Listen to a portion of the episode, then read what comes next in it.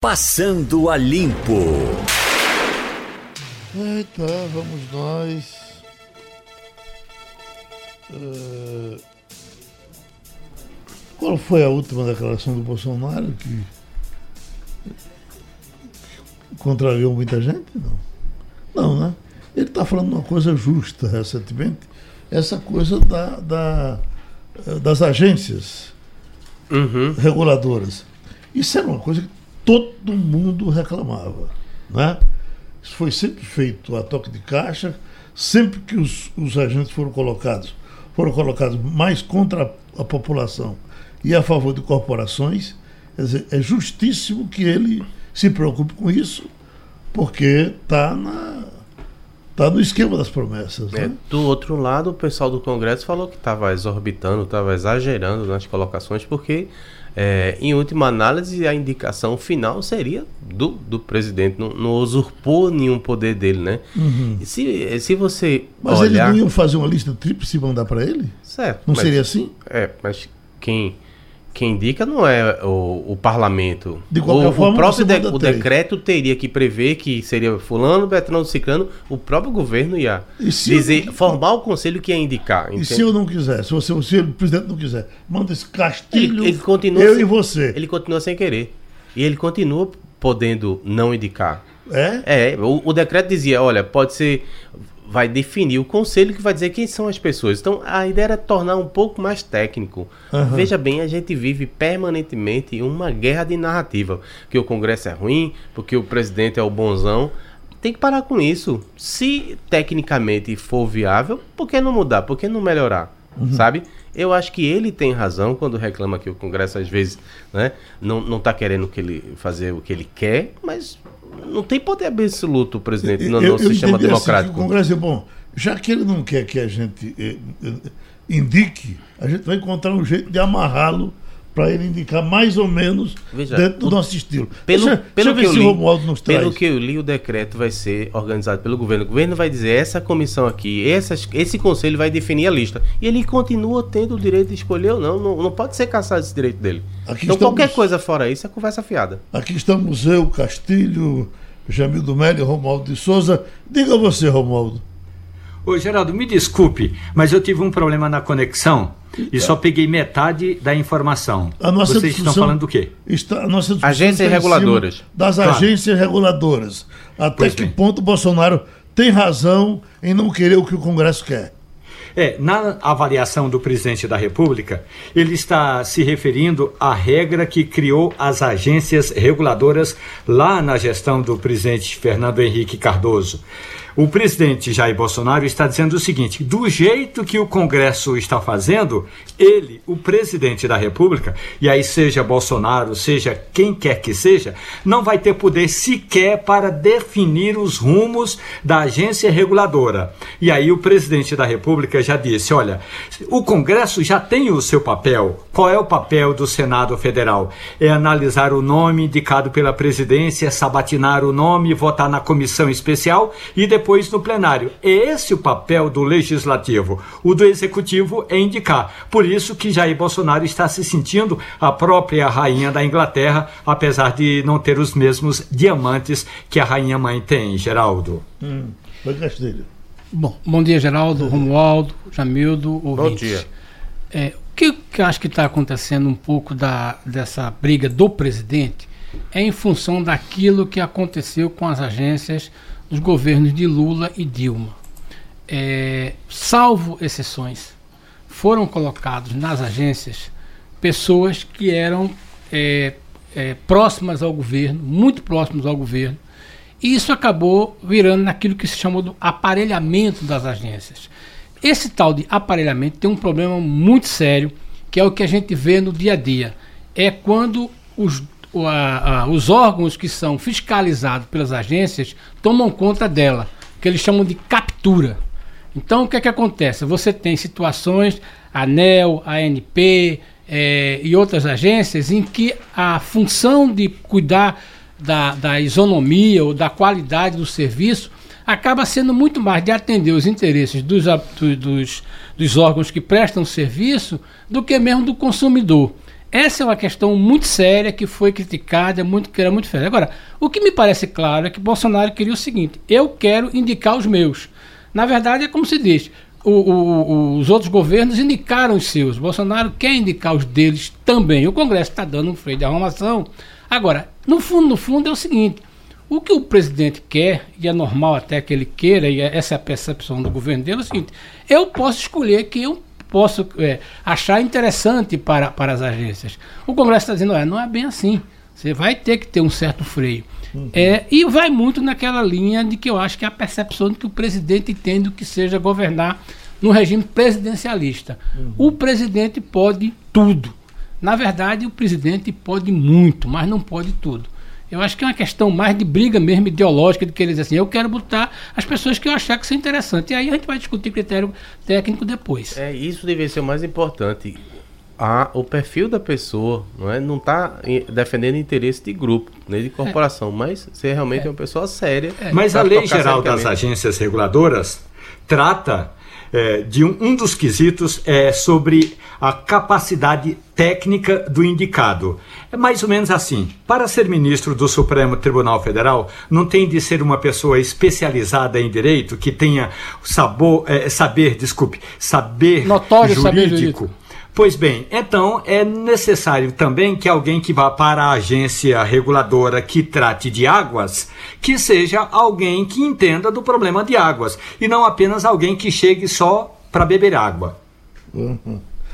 Falar em água, viu? Não pode ser qualquer Zé Mané, não é verdade? Bom, isso é na teoria. Na, é. na prática, o que Agora, a gente no, viu não foi isso. Não tem sido assim. Não tem né? sido assim. Ou seja, é verdade. Como diz o é povo. verdade. O, tem sido um cabide de emprego. De alto e a gente sabe desculpa, Romualdo, de alto luxo, claro. porque é um mandato, você tem um mandato, e o que mais constrange, por exemplo, você tem dificuldade séria com a Agência Nacional de Saúde, nessa questão dos planos de saúde. Você tem a agência na Anatel, né, de, de, de, de, como é que chama, da fiscalização do consumidor, mesmo na ANEEL, e você vê nas agências, na verdade, é o seguinte, as agências estaduais têm sido tratadas de um jeito que vamos colocar os amigos do governo. Verdade. Uhum. Tá entendendo? Esse é um assunto muito sério. Qual é o modelo que o PSDB e Fernando Henrique se inspirou? No modelo das agências americanas, que são escolhidas independentes do governo, são órgãos prioritários e que tem uma briga, uma, uma força muito grande. Esse foi o modelo conceitual.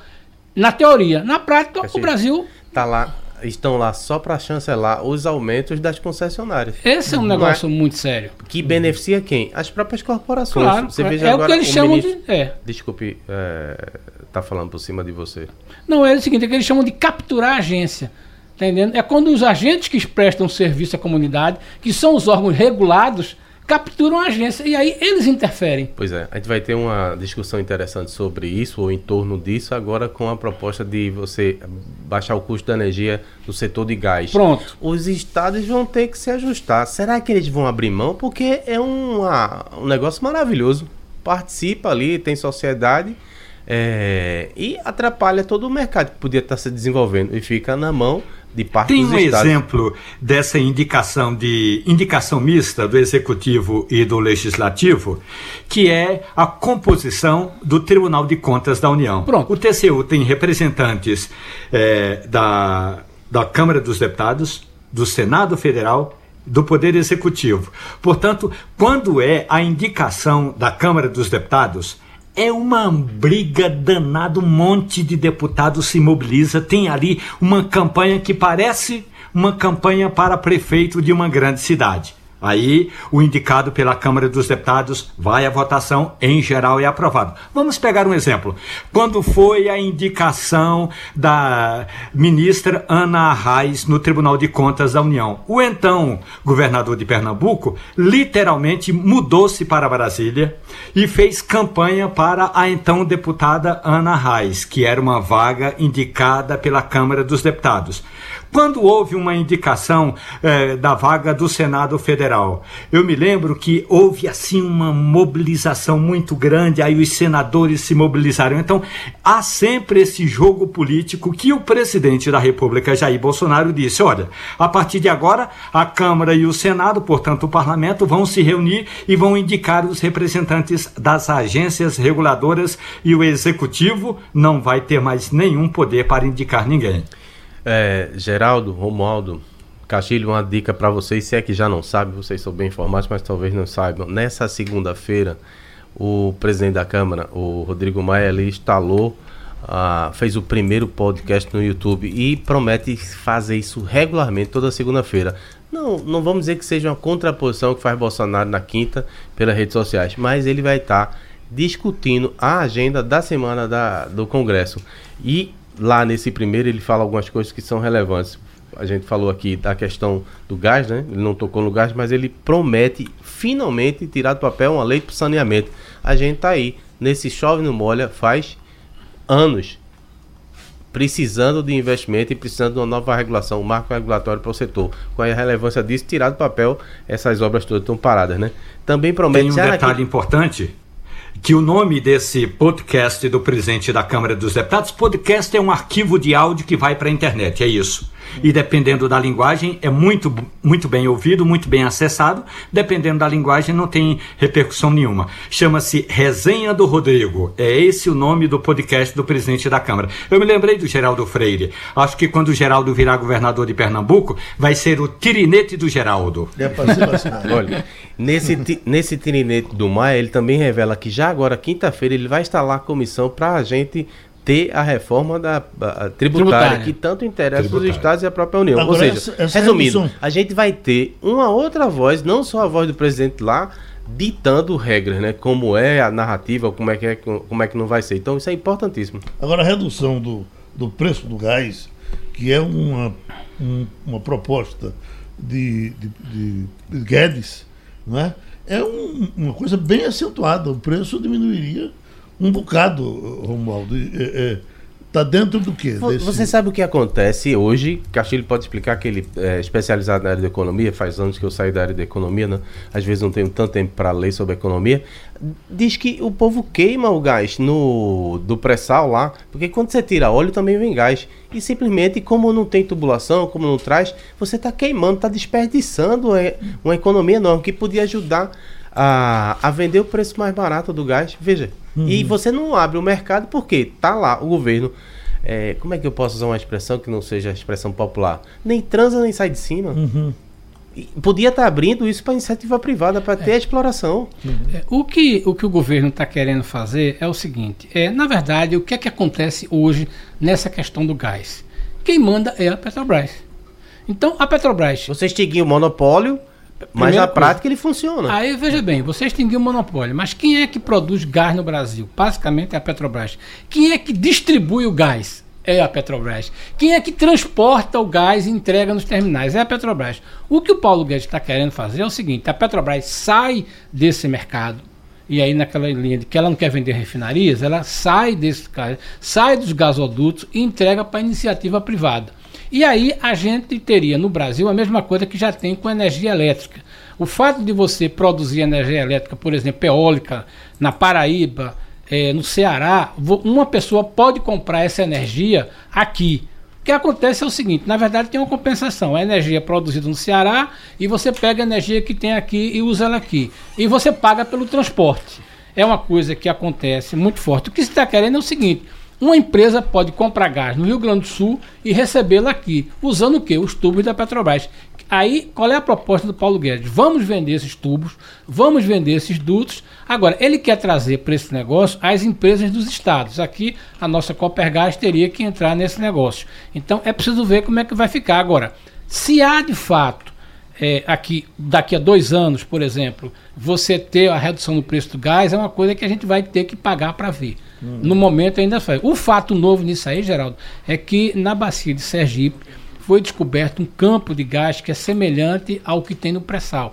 E aí, com essa profusão de gás disponível e um mercado é, privado, pelo menos com novos competidores, teoricamente o preço poderia baixar. Romualdo, na, na audiência que teve ontem, Geraldo, Sim. o ministro de Minas e Energia, Bento Albuquerque, estimou estimou que em dois, três anos, se forem feitos esses deveres de casa de que trata o mestre que é, me antecedeu, como diria o presidente da Câmara dos Deputados, é, em dois, desculpe, em dois, três anos o gás poderia cair em 40%. Uhum. É muita coisa, Castilho. É. Agora, Romualdo, já que a gente falou aqui de Paulo Guedes, ele anda tão calado ultimamente, não é? Enquanto isso, as pessoas ficam cobrando um, um plano econômico. É, há pouco, um economista, amigo nosso, mandou dizer aqui: questione isso aí no, no Passando a Limpo. Se reclamava dos planos econômicos anteriores, mas nós não temos plano até agora. É, é, é cadê Paulo Guedes, Romualdo? Há um certo receio por aqui, Geraldo, que o ministro da Economia, Paulo Guedes, está vendendo a reforma da Previdência como a solução das soluções e pode até ser, mas não a curto prazo. O danado é que depois que a Câmara aprovar a reforma da Previdência, o Senado aprovar a reforma da Previdência, juntam-se presidentes da Câmara e do Senado e promulgam aquilo que foi aprovado pelo Congresso. Aí, no dia seguinte, a economia não vai sequer ter um espirro, um suspiro, não vai modificar em absolutamente nada. E é, é essa questão de time, de tempo, que estão chamando a atenção do ministro da Economia. O Paulo Guedes precisa continuar insistindo na, na aprovação da reforma da Previdência, mas precisa ter medidas de curtíssimo prazo algo que deve ser implantado nos próximos 15 dias para que nos 20, 30 dias comece a gerar efeitos, porque senão vai causar uma certa frustração no cidadão e no mercado, mesmo com a reforma da Previdência aprovada. Uhum. Aí Paulo Guedes foi aconselhado a, como a gente diz na aviação, a recolher os flaps, dar uma é, arrefecida no discurso, não aparecer é, muito, esperar pelo menos que é, haja essa primeira votação, que deve ser amanhã ou na. amanhã é quarta, né? Amanhã ou no mais tardar na quinta-feira pela manhã, que é a aprovação do relatório na comissão especial. Depois disso, aí sim, o ministro Paulo Guedes vai fazer uma reunião com os governadores de estado. Ele hoje vai ter uma reunião com o, o, o governador de Goiás, Ronaldo Caiado, que é um dos articuladores desse evento, que é para tratar do Pacto Federativo. É outra medida que Paulo Guedes quer ver implantada o quanto antes, Geraldo. Você está dizendo isso? E eu estou me lembrando que ele já falou sim sobre isso. Ele disse que está com os outros projetos prontos. Quando ele falou disso, falava até da questão do gás, que se antecipou essa discussão para agora. Mas ele disse que não quer, não quer fugir à ordem que ele programou na cabeça. Faz uma, faz outra, faz a outra, partindo da reforma da Previdência. Pois Olha, não. O que eu soube, o que eu li, escutei é que tem um dos projetos para reduzir impostos sobre alíquotas de impostos, né? Para produtos de tecnologia, produtos de informática, telecomunicação. Você imagina o que é você poder comprar um celular sem ser por esse preço exorbitante? Isso sim é uma coisa relevante. Inclusive, vai ao encontro do que tem falado Maia. Maia deu uma frase que é bem representativa. Ele disse assim: olha, Bolsonaro governa para nichos. E a pauta da sociedade é bem mais ampla. Não é à toa que quinta-feira, se ele instala essa comissão da reforma da, da tributária, é relevante. Uhum. Os estados vão reagir, mas é preciso tirar o estado das costas da população. Os, os, impostos lá em cima, muitas pessoas não podem consumir porque o preço fica onerado. Agora, Castilho, essa coisa de tirar impostos, sempre que o governo perde impostos, não perde receitas, perde. como é que você vai equacionar Mas é, é que. Perdão, hum. vai, Castilho. Olha, é claro, quando você tira, é, tem que colocar alguma coisa no lugar, até porque está na lei, né? É sempre aquela história. Uma vez eu estava estudando ainda na faculdade de jornalismo e entendi o seguinte: por que que diabo do balanço sempre dá zero? Ou seja, um número é, de, de um lado é, é um número e outro número é igual ao número do outro. Aí o cara disse: ah, muito simples, que você está tirando de um lugar botando no outro, de uma forma bem grosseira. Mas o que acho que acontece, tentando responder a sua pergunta, Geraldo, é o seguinte não é fácil você é, abrir mão de, de despesa. E é muito difícil você arrancar receita. Eu queria só completar uma informação que Romualdo falou e que Jamilton falou, que é o seguinte: há de fato uma pressão muito grande na questão do ministro Paulo Guedes, porque é o seguinte: nós estamos acostumados a que o governo tenha planos e você vai escalando esses planos. Paulo Guedes apostou, acho que 98% das fichas dele na questão da Previdência. Quando foi encaminhado no mercado financeiro, o cara diz: isso é etapa vencida. Não há nenhuma chance da reforma da Previdência não ser aprovada. Se vai ser boa, se vai ser ruim, vamos discutir o detalhe. Mas a reforma vai ser aprovada. Qual é o próximo assunto? Aí, resultado, faltou. Talvez tenha sido isso que você está dizendo. Paulo Guedes queria um outro cronograma, depois apresentar isso. Rodrigo Maia, que é muito esperto, disse: o próximo assunto é a reforma da reforma tributária.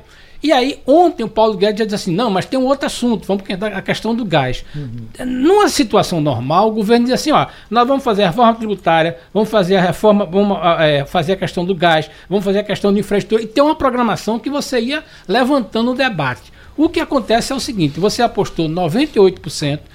Para o mercado financeiro, a, a reforma da Previdência já é um negócio resolvido e eles estão querendo saber o que, é que vai acontecer.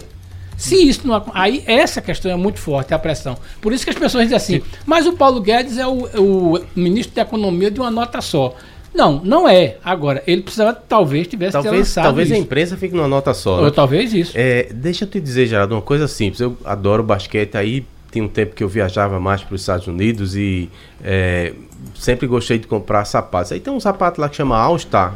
Era uma coqueluche na época que a gente jogava e tudo. Você viaja, você compra 12, 12 pares. Aqui no preço, se você comprar, você não compra um. Ou o preço de um você compraria 12 lá. Qual é a diferença? Lá o imposto é barato. Então você vende barato e vende muito. Aqui a gente prefere vender caro a poucas pessoas, porque o imposto é caro. Comercial? Ô, Janildo. Oi. Ô, Geraldo, rapidinho. Eu estava me enamorando por uma bota para dirigir no Jeep. Fui nas lojas aqui em Brasília, essa bota custa aproximadamente 500 reais. Vi na internet, comprei 168 reais. Pode imaginar o que é isso, Castilho? A economia precisa repensar a questão das lojas online e as lojas físicas estão cada vez mais encarecendo o produto por causa do aluguel, do IPTU, do IPVA, do isso, do I, do I daqui e do I daculá, Geraldo. Com uma corrupçãozinha aqui, pelo menos nova para mim, é, Magno Martins que está divulgando, reforma agrária da era Lula contemplou 38 mil defuntos. 38 mil defuntos. É novidade isso, Romualdo? Ou já estava já, já sendo batido por aí? É, essa discussão ela foi levantada no início dessa gestão, Geraldo, porque o ministro Osmar Terra, ele tem dito, aliás, ele pediu uma auditoria nos programas da reforma agrária. Então, a auditoria foi instalada em 1 de março. Aí teria 90 dias, abril, maio, junho. É, esse relatório deve ser divulgado, segundo me disse o ministro na semana passada, vai ser divulgado tão logo o presidente retorne de uma viagem que vai fazer ao exterior. Portanto, no finalzinho deste mês, ou no, no início do mês de julho, aí o governo vai divulgar o relatório completo dessa auditoria dos recursos que o INCRA e o ex-Ministério Extraordinário da Reforma Agrária investiram nesses programas sociais, Geraldo. Tem uma coisa importante, Romualdo, nesse debate, que é o seguinte: é a dificuldade é, que o governo vem tendo. E isso vale até desde o tempo de Fernando Henrique, quando o ministro foi Raul Jugman, é dessa dificuldade de você identificar né, as pessoas com aptidão da reforma agrária. É, houve um movimento muito grande nesse sentido de você ter esse tipo de coisa, mas o que acontece? Você dá a terra é, e joga o cara lá. Quando essa terra é no estado próximo de estrada, de alguma coisa, é, e outra coisa, o conceito não é de agronegócio. O conceito de reforma agrária é de agricultura familiar ou então até agricultura de subsistência. Esse é um problema que vai demorar a resolver, porque, primeiro, houve uma questão da ideologização da reforma agrária, virou um tema é, muito sério, é, e houve um problema mais sério ainda, que é a falta de recursos. Então, por exemplo, você tem uma pressão muito grande para é, entregar a terra, depois o sujeito recebe a terra, vai para uma terra nua, né, e não tem nenhum apoio, no, apoio financeiro, tecnológico para fazer. No caso das regiões novas da Amazônia, a primeira coisa que se faz, isso é, é muito comum, é o poceiro queimar a terra. É, então, é uma coisa praticamente quem foi para a reforma agrária no norte, é, é, é, no centro-oeste não, que já foi diferente, mas foi para queimar a terra. Esse fenômeno não aconteceu, por exemplo, no centro-oeste. em que as grandes os, a, a, terra era mais é, para agricultura é, agricultura agronegócio e você não tem essa essa expressão então é muito interessante que você conclua isso que tenha 38 mil defuntos porque é o seguinte na verdade são famílias que receberam aquilo é, e que muitas vezes hoje já não tem mais nem o, o sujeito que recebeu já morreu, já está na mão de herdeiro ou já está na mão da, da família e a, a, a, prova é esse tipo de coisa. No fundo, no fundo, a gente talvez precisasse rever os conceitos de reforma agrária. É, porque o que, é que acontece hoje? A gente está tratando a reforma agrária como se tratou no começo do século, que você dava uma terra e deixava lá o, o agricultor trabalhar nessa linha. Então é um problema muito sério e é aquela história. Todos os relatores, eu me lembro que o ministro Raul Jugman, na época que foi presidente do INCRA, fez um trabalho como desse e a quantidade de desmando que você tinha nisso, a quantidade de uso e até mesmo de pressão dos movimentos sociais para em cima do, do, dos funcionários do INCRA era tão forte que era complicado administrar isso. Esse é um problema ah. que o Brasil vai ter que resolver com muita dificuldade ainda. É verdade. A ponto do ministro José Múcio, do Tribunal de Contas da União, no dia da posse dele como presidente, dizer que era fundamental que o TCU eh, se encarregasse de fazer essas averiguações em nome do cidadão que paga o, contribu eh, do, que paga o imposto. Quais são essas averiguações, nas palavras do presidente do TCU? É exatamente fazer essa essas auditorias de investimentos de dinheiro, de recursos públicos em programas sociais, que muitas vezes é difícil, nas palavras do presidente do TCU, que muitas vezes é difícil de fazer uma medição. Investiu-se tanto e houve tanto de retorno. Portanto, nas palavras do presidente do Tribunal de Contas da União, essa função de fazer a auditoria em investimentos públicos em programas sociais deve se intensificar ainda mais. Muito bom. Geraldo, deixa eu propor que a gente falar sobre esse HC de Lula que está gerando tanta polêmica. Ontem os sites ficaram um dia todinho dizendo que ia ser adiado, mas no final do dia Carmen Lúcia disse, ó, oh, não é assim não, tá na pauta. Se não vai ter tempo para jogar, é outra história, porque tem precedência caso de quem está preso em relação aos demais, né? Agora, tem que julgar até hoje, porque na sequência começa o recesso, ou seja, se não julgar hoje, Lula tá frito, vai só em, só em agosto. Mas tem, e vai ter, porque a, a, a informação que vem de, de Brasília é de que já foi uh, adiado. Estou né? com o seu Jornal do Comércio Não aqui. terá julgamento Gilmar, hoje. É, na verdade, o é. só para completar aí, o noticiário está muito aí. Gilmar Mendes disse, olha, é, pela pauta é o 11 assunto da pauta de hoje. Mas pode inverter eu, a pauta. Sim, mas veja bem, mas ele disse, olha, se for para fazer desse jeito, eu quero dizer que meu voto tem 40 páginas e eu vou ler. Sim. Só que Gilmar não lê 40 páginas. Gilmar lê 40 páginas fazendo considerações Mas, é, mais que tá a respeito das páginas. 50 em cima das 40. Mais em cima disso. Então ele disse: olha, eu não quero esse tempo. O que está parecendo, e é um debate bem é interessante. É uma guerra, né? É uma guerra porque é o seguinte, por exemplo, é, todo mundo diz que dá 2 a 2 porque Gilmar e Lewandowski dariam isso. E, aí, e do outro lado, Faquinha e, e. E aí o Celso de Mello está dizendo o seguinte: o fiel olha, da balança. O fiel da balança. Essa é uma questão. Agora, pelo andar da carruagem e pelo comportamento da defesa e pelo que está no noticiário de hoje e pela essa, essa atitude de Gilmar, eu não acredito que seja é, apreciado hoje, não. Ficou para a próxima. Eu vez. fico aguardando Apesar os acontecimentos. É, eu não sei se informação tem Romualdo, mas nós já informamos aqui hoje cedo, na primeira página, de forma definitiva, que não terá julgamento hoje. Tenho... Não terá esse julgamento hoje, não foi uma decisão da presidente da é. segunda turma, não. Uhum. A ministra Carmen Lúcia, que assume hoje a, a, presidência da segunda turma, portanto, ela não poderia tomar essa decisão ontem. À noite divulgou uma nota dizendo que não é uma decisão dela Isso. e, portanto, é, como integrante da turma, o assunto estava na pauta. Só que é bom lembrar, esse esse processo entrou em votação no ano passado, quando já estava 2 a 0 é, a favor é, do então juiz Sérgio Moro, porque o que está se questionando é: Moro foi parcial ou não foi parcial? A defesa de Lula é, entrou com essa arguição dizendo que Sérgio Moro foi imparcial, ou melhor, parcial, parcial. melhor, parcial. foi parcial, porque depois de julgar Lula, ele tornou-se ministro do governo de Jair Bolsonaro. Aí Carmen Lúcia e Faquim já votaram para dizer que não, Ele poderia ter tomado a decisão que tomou. Aí Gilmar Mendes, que era o próximo voto, isso ainda no ano passado, Gilmar Mendes pediu vista.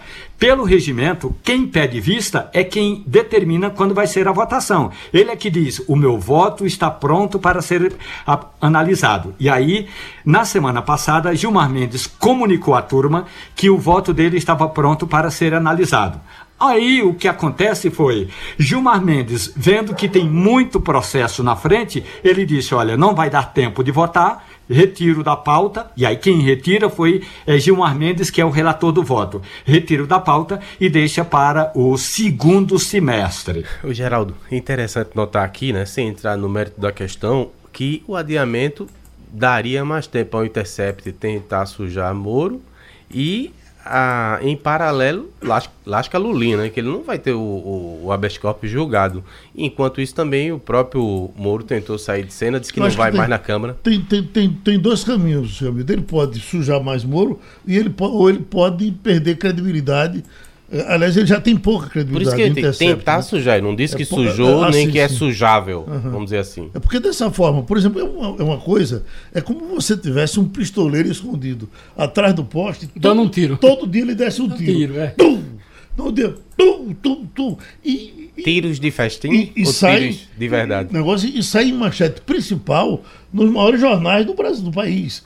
É. O Estadão até que está um pouco, tá um pouco afastado dele, né? É. Mas a Folha usa. Porque... O Globo usa o tempo todo também. É, né? é, o Globo tem usado o material da Folha. Agora, o que me pareceu bastante significativo ontem foi o seguinte: foi que o jornal Folha de São Paulo assumiu a investigação junto com o Intercept. Então as matérias não estão sendo assinadas apenas pelo Folha de São Paulo, uhum. tá? Folha de São Paulo e pelo Intercept. E aí toda a estrutura da, da Folha de São Paulo, do UOL, vem falando disso. Uhum. Eu acho que a tendência. Agora tem uma coisa, Jamilda, que está preocupando, que é o seguinte: se esse julgamento vai para o segundo semestre, e aí vai depender de agenda, você tem um segundo semestre que pode haver aquela decisão da segunda turma, a 10, da turma do TRF4, a respeito do outro processo de Lula. Uhum. A preocupação da parte da defesa é que em algum momento, se esse julgamento aí do, de, de Moro for demorar muito, esse aqui perde saía, saía uma nova decisão objeto? da quarta. Não, saía uma decisão da quarta turma. Sim, eu digo o do STF é, perde do objeto. STF, aí você, como é que você vai ficar isso? Mesmo que ele anulasse o processo, já tem um outro processo aí. É uma coisa, questão que vai se ver ainda, é uma briga de coisa. É. Agora, a defesa apostava muito nisso, até o presidente ontem chegou, o ex-presidente chegou a divulgar uma carta dizendo isso. Agora, essa decisão de botar para o segundo semestre a, a, a desanima muito e a defesa. Outra coisa, é, é, como se o STF também dissesse: espera aí, eu vou dar um passo atrás, não vou deixar ninguém me paredar, né? Pronto, é isso aí. Essa é uma questão, aquela turma ali, veja bem, o mais novo que tem ali virou ministro do STF, né? O uhum. mais, mais ingênuo virou ministro, né? Então a sensação que eu tenho ali é o seguinte: é exatamente essa leitura fez. Oi, vocês estão querendo pautar a gente? E outra coisa, com vaidade de juiz, a gente não pode mexer. Assina é embaixo, Romualdo. E o decano da corte foi colocado pelo presidente eh, José Sarney, portanto, entende muito do riscado.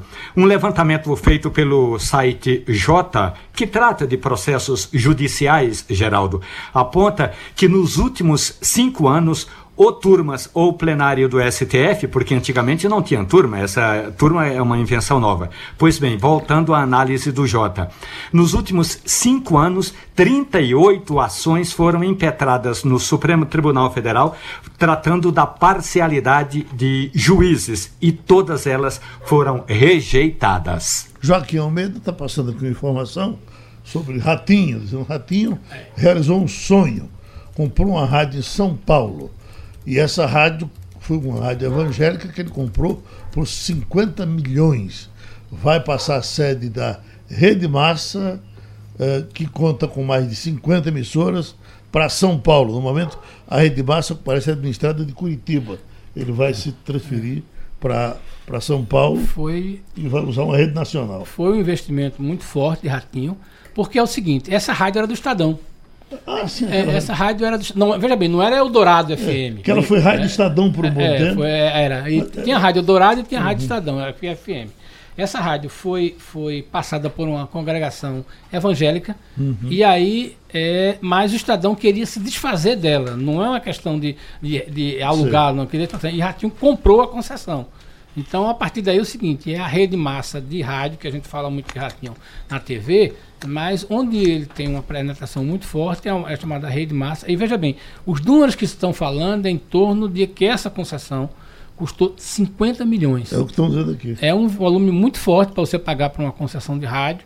Agora, faz parte desse, desse complexo que ele quer montar. A quina da, do São João saiu. Agora está danado como isso tem acumulado, né, rapaz? É que se a Mega Sena acumulava demais, a gente bom, porque são seis, a quina que é curtinha, é, acumulou, foi premiado o prêmio de. É, foi sorteado um milhão. É, é, 150 milhões. Foi. É? Foi 150 milhões? Estou vendo aqui o. É 1,5 mil apostas. 150, é. milhões, ah, 140 milhões. 140 milhões. milhões. Agora, os, o número 17, 27, 53, 78 e 74 para os que fizeram a quadra. É. 79. Em, desculpe, 79. 7. 79, é. é. É 17, 27, 53, 78 e 79 e eh, terminou saindo um prêmio bem pequeno para cá do acertador. Rapaz, é um 900, prêmio. 980 é. mil reais. para Você... quem é, para quem estava aí. Tá reclamando, hein? Para quem estava sonhando, para quem estava sonhando com 170 milhões. 140, né? 140, não, tá aqui, é. A arrecadação total foi 170, mas o prêmio é 140. E aí, você receber 97, 97 980 mil? Não, 97 mil reais é bem. É 97 mil? 97 é? mil. Vocês são muito ambiciosos. Veja bem, foram 1.577 apostas ganhadoras. Ninguém uhum. acertou os cinco números. E aí cada um vai receber 97.451. Dividido para quadra, né? É, para quadra. Quem acertou a quadra. Veja bem, uma quadra com 97 é. mil é um negócio muito bom. Agora, é aquela história. É, o prêmio é bastante democrático. Eu, uhum. eu fico feliz com esse tipo de prêmio, é. porque, é. veja bem, tem 1.577 pessoas que vão passar um, um, segundo semestre muito bom. Eu nem ia buscar esse dinheiro. Porque eu ia. Eu tava tão, eu ia, não, eu vou, eu tava tão pensando nos 140 que esse aqui eu, eu sorteava com a redação. Uau! Eu, eu sou, eu sou defensor. Você ganhar é, mais vezes, então. Eu sou defensor o seguinte: que toda vez que acumulasse, é, devia ter um prêmio maior para quem faz a quina ou a quadra, né? A quina na Mega Sena, porque veja bem, o sujeito faz a, a quina na Mega Sena, meu amigo ficou por um, aí vai receber, quando você vê o prêmio, Geraldo, não dá 30 mil, dá 40 mil, o cara fez cinco números em seis. Acho que devia ter uma, uma, uma redivisão disso aí, para o cara ter um dinheirinho maior. Olha, a, a, culpa é da minha avó, ela me dizia, me ensinava que jogar era pecado, que isso era jogar dinheiro fora, eu nunca joguei um real num negócio desse. É, eu acho que na verdade você um dia alguém ganha, né? É. Mas que. A maioria se lasca. É, 80%, quer dizer, 99%. Se, se poupasse, talvez não tivesse mais. Talvez tivesse. Olha, então, desde hoje que eu fiz essa manchete aqui, quem pagou o advogado é, de Adélio, autor da facada de Bolsonaro? Polícia Federal descobriu. Eu já fui nessa página embaixo para cima de cima E não descobriu? E não consigo saber quem foi. O texto moderno é Olha, assim. O, o advogado, veja bem, a Polícia Federal está, pelo menos é o que já saiu em algumas colunas, Sabe? é o seguinte: a coluna a, a, a Polícia Federal descobriu o seguinte: que o advogado foi mais atrás não de ser pago, mas de aparecer na mídia. Mas isso tem em todo crime Veja bem, nesse caso dele, é o seguinte: esse cara, o histórico do advogado é de fazer isso. Ah, sim. Ele vive disso. Agora, qual é a vantagem para um advogado como esse? Primeiro, que o nome dele está no mercado. Então, a, a, gente não tem ideia, por exemplo, é, quem nunca precisou de um advogado. Não tem ideia nem como buscar. O primeiro que aparecer na rua, a primeira placa que ele vai. Então, esse, esse tipo de gente funciona muito. Bolsonaro é que não está muito crente com essa investigação. Disse: olha, é impossível que esse cara tenha feito isso.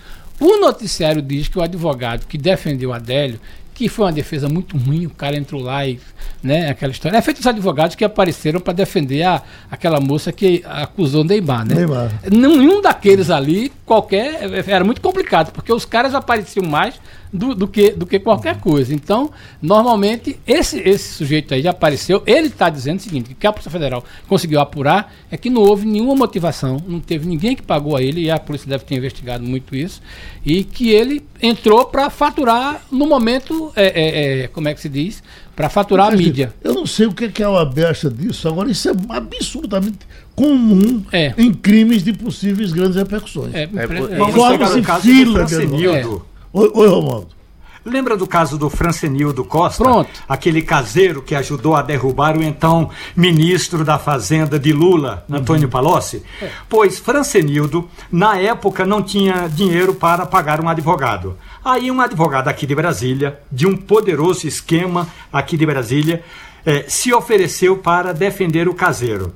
Não deu muita coisa, não, porque a Caixa Econômica Federal, claro, o Palocci foi demitido, o então presidente da Caixa Econômica Federal, Jorge Matoso, também, também foi demitido, Palocci caiu em desgraça e começaram-se a revelar informações dessas tramóias todas no Palácio do Planalto. Pois bem, o advogado de Francenildo Costa, ele tornou-se é, um dos mais importantes advogados de Brasília, chegou a disputar uma cadeira de deputado distrital, não conseguiu, mas o escritório dele, que era insignificante, passou a ser um escritório é, avantajado, com uma série, com uma carteira recheada de clientes. Tem disso, Geraldo? Olha, esse negócio de aparecer na imprensa é um negócio tão sério que a OAB, por exemplo, é, ela já é, nos procurou, inclusive procurou o Jornal do Comércio, quando a gente começou a falar do imposto de renda e falar de um outro tema que, que, que a gente estava falando. Disse, olha,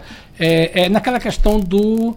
Fator previdenciário. Do fator previdenciário, aquela coisa. Pois bem, a, a comissão da OAB é, disse: olha, não entrevista apenas um.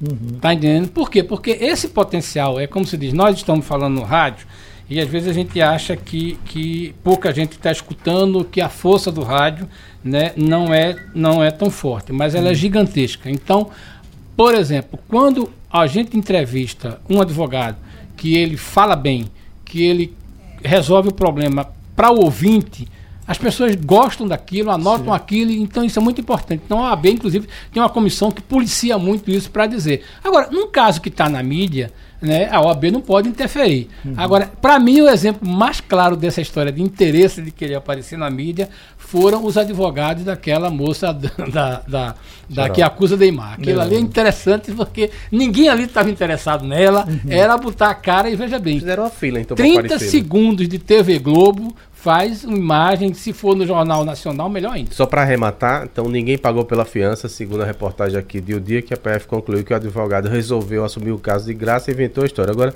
curioso também na reportagem é informado que o sujeito anteriormente defendeu gratuitamente o Bola, que é o ex-policial que se envolveu no caso do goleiro Bruno. Resumindo, quem é mais maluco, Adélio ou esse advogado?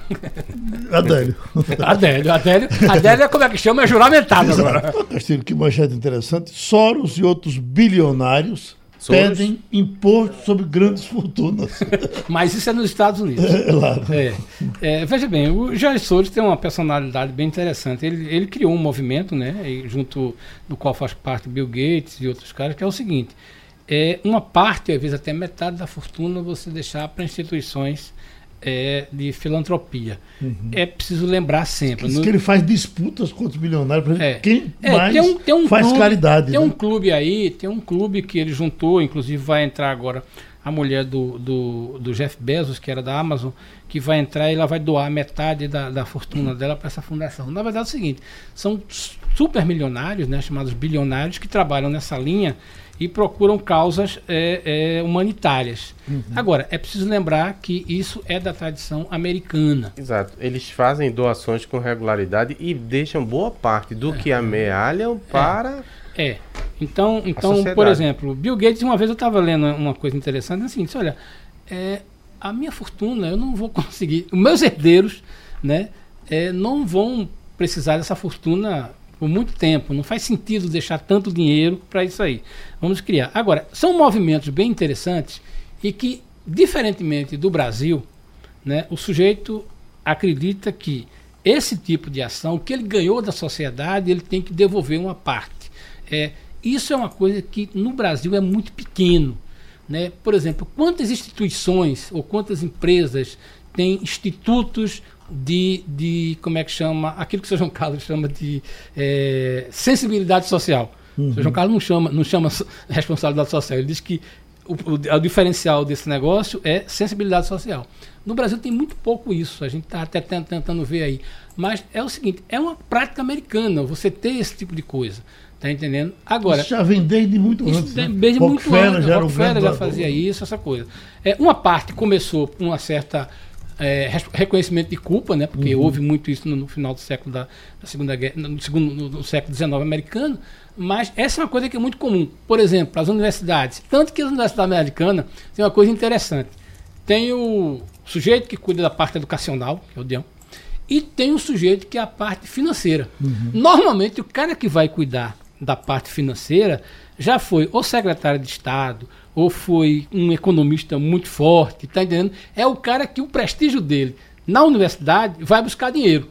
Então é aquela história. Então, por que, que as universidades americanas fazem isso? Porque dentro das universidades americanas que são pagas, uhum. as, as pessoas pagam normalmente, existe uma grande parcela que é para buscar estudantes que não podem pagar. Essa é a lógica da coisa. A gente pega muito dinheiro primeiro para investir em equipamento, pesquisa, tudo. É, agora, a gente vai buscar gente, talento para isso. Agora é bem. Agora, só que esse clube do, esse clube do Soros é o top do top. É coisa... Só mais um detalhe, Castilho. Eles têm um, uma tributação de herança tão grande do é, governo. É isso aí. Que é outra forma que o pessoal tem. Se eu dar o governo, eu faço a caridade diretamente. Tem né? muito isso também. Uhum. A tributação Agora, você imagina de herança, não é. cara, uma coisa é o sujeito pagar o imposto da empresa, uhum. mas quando os herdeiros que uhum. vão receber daquilo vão pagar muito forte. No caso de Bill Gates, que tem em torno de 70 bilhões, ele parece que tem dois filhos, é? duas filhas. Duas filhas né? Seria né? um bilhão para cada uma. É. Eu, eu, me lembro que Rinaldo trabalhava aqui quando dizia, ó, oh, Rinaldo ele tem 70 bilhões, é um bilhão para cada filho. Isso é um irresponsável.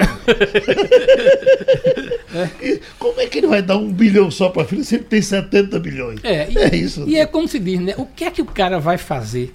É, por exemplo, o que é que farão de diferente os filhos de George Soros, uhum. os filhos de Bill Gates, os filhos de, de de como é que chama os outros né, do cara do, da Amazon uhum. né o que é que esses caras farão de diferente normalmente vão ter que usar a fortuna dele e viver eternamente isso.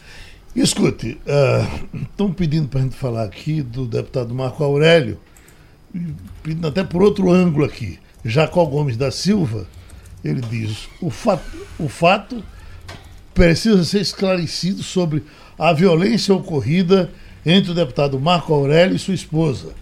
Porém, o mais importante no momento é saber como fica a situação do síndico do prédio, onde mora o deputado, no qual houve a violência. Com a nova lei criada pela deputada Gleide Ângelo, que obriga os síndicos dos, dos prédios a colocar no livro de ocorrência as brigas envolvendo violência doméstica, caso não o faça, eh, receberão uma, uma grande e pesada multa. Esse projeto não foi votado Olha, ainda vamos, em definitivo. Né? Vamos com calma, porque é, tudo foi especulado, tem uma investigação em curso. É, não se pode, de forma categórica, já apontar o dedo e dizer que ele é culpado. Por exemplo, a versão dele, numa das notas, é de que ele ficou conversando uma hora, uma hora e meia com o porteiro. Quem é que sai do meio de uma discussão e fica tão, uh, tanto tempo em, em paz? Então, uhum. assim, tem muita informação ainda para ser investigada. Você não pode dizer é, é culpado. Tem a versão da mulher. Uhum. Vai, será que ela vai se confirmar? Será que ela vai manter as informações assim? Estou defendendo o deputado, mas Sim. pode não ser isso que foi apresentado, gente. Uhum. Aí daqui a pouco você já criminaliza, já virou bandido. Peraí. E essa discussão do síndico é bom dizer que discute-se, inclusive, se é constitucional é. essa lei que pode ser aprovada pela Assembleia. Né? Veja bem, isso é uma lei estadual que, que, a gente vai ter que analisar. Exato. É, e outra coisa, é, isto é se o síndico tomar conhecimento, uhum. né? Porque, até... veja bem, é, é, na violência doméstica, você pode até, veja bem, as piores casos de violência doméstica, as pessoas nem conseguem perceber o que é está acontecendo. Uhum. Então, é uma coisa que é importante, talvez, eu não sei quais as razões que fundamentaram isso, a deputada Gleidiante falou esse tipo de projeto, mas é uma coisa que vai gerar discussão, porque, veja bem, você está envolvendo. É a mesma lógica de você avisar que está havendo um assalto. Você está envolvendo é, é, um, um terceiro elemento aí, é numa situação de estresse familiar muito grande. Então Sim. é aquela história. O síndico é obrigado a fazer, tudo bem, o síndico vai fazer uma ocorrência, vai dizer o quê? É, é uma coisa que eu acho que ainda precisa de um debate bem ser, interessante. Ser síndico de prédio já é morar no inferno. Já. Né? Ele se meter numa desgraça dentro do próprio prédio quando ele é normal. É. Se ele passar a ser um síndico policial, aí é, é que ninguém quer mais ser síndico. É isso né? aí, né? Normalmente, veja bem, salvo as pessoas que gostam desse negócio. E se for terceirizado, não tomar conhecimento, como é que fica? É, uhum. mas aí é, sempre tem um representante, né? É, é, essa questão do síndico é um negócio bem interessante, porque normalmente ninguém quer ser. Uhum. E aí, e os caras que querem ser, Normalmente a comunidade olha assim, sim, rapaz, aquele cara. Vê, por exemplo, tem gente que tem, tem prédio assim com, com 50, 80 apartamentos, que tem um grupo que quer ser, e o pessoal nunca se elege, porque o pessoal fica olhando preocupado. Só para concluir, aí tem gente assodada para todo lado, né? Enquanto isso, ontem, quando a gente registrou essa é, situação delicada aí que vive o deputado, uh, apareceu lá internauta dizendo que sensacionalismo, Jamildo. Aí eu fiquei assim, sabe, exercendo toda a humildade, não querendo é, me chatear à toa, mas de forma injusta esse tipo de comentário aparece, porque, primeiro, a gente só registrou depois que tem uma causa apresentada na delegacia, então a gente não deu causa a nada, que deu causa foi a mulher. É, depois ela procurou os meios de imprensa, inicialmente a televisão, para de, denunciar, entre aspas, para apresentar dizer, ela ela mesma? Ela, então ela a gente não foi atrás de ninguém. A gente tomou conhecimento a partir de uma reportagem de televisão. Depois tinha que registrar o fato, afinal é uma pessoa de âmbito né, público. É, e o, ah, o deputado e, é um e deu a ele a oportunidade de se defender. Ele, é. inclusive, pediu até desculpas no grupo de WhatsApp aos parlamentares, disse, olha, não dei causa a essa situação, estou sendo vítima de uma mentira, mas já vou me antecipar aqui e pedir a desculpa para vocês, porque fica a, a, a, a imagem de é, do negativa do, parlamentar, parlamentar, e afeta toda a casa, né? Isso é também é ruim. Quer fechar por aí, Romualdo? É, eu estou vendo aqui que a deputada Flor de Lis, do PSD do Rio de Janeiro, também vai enfrentar problemas.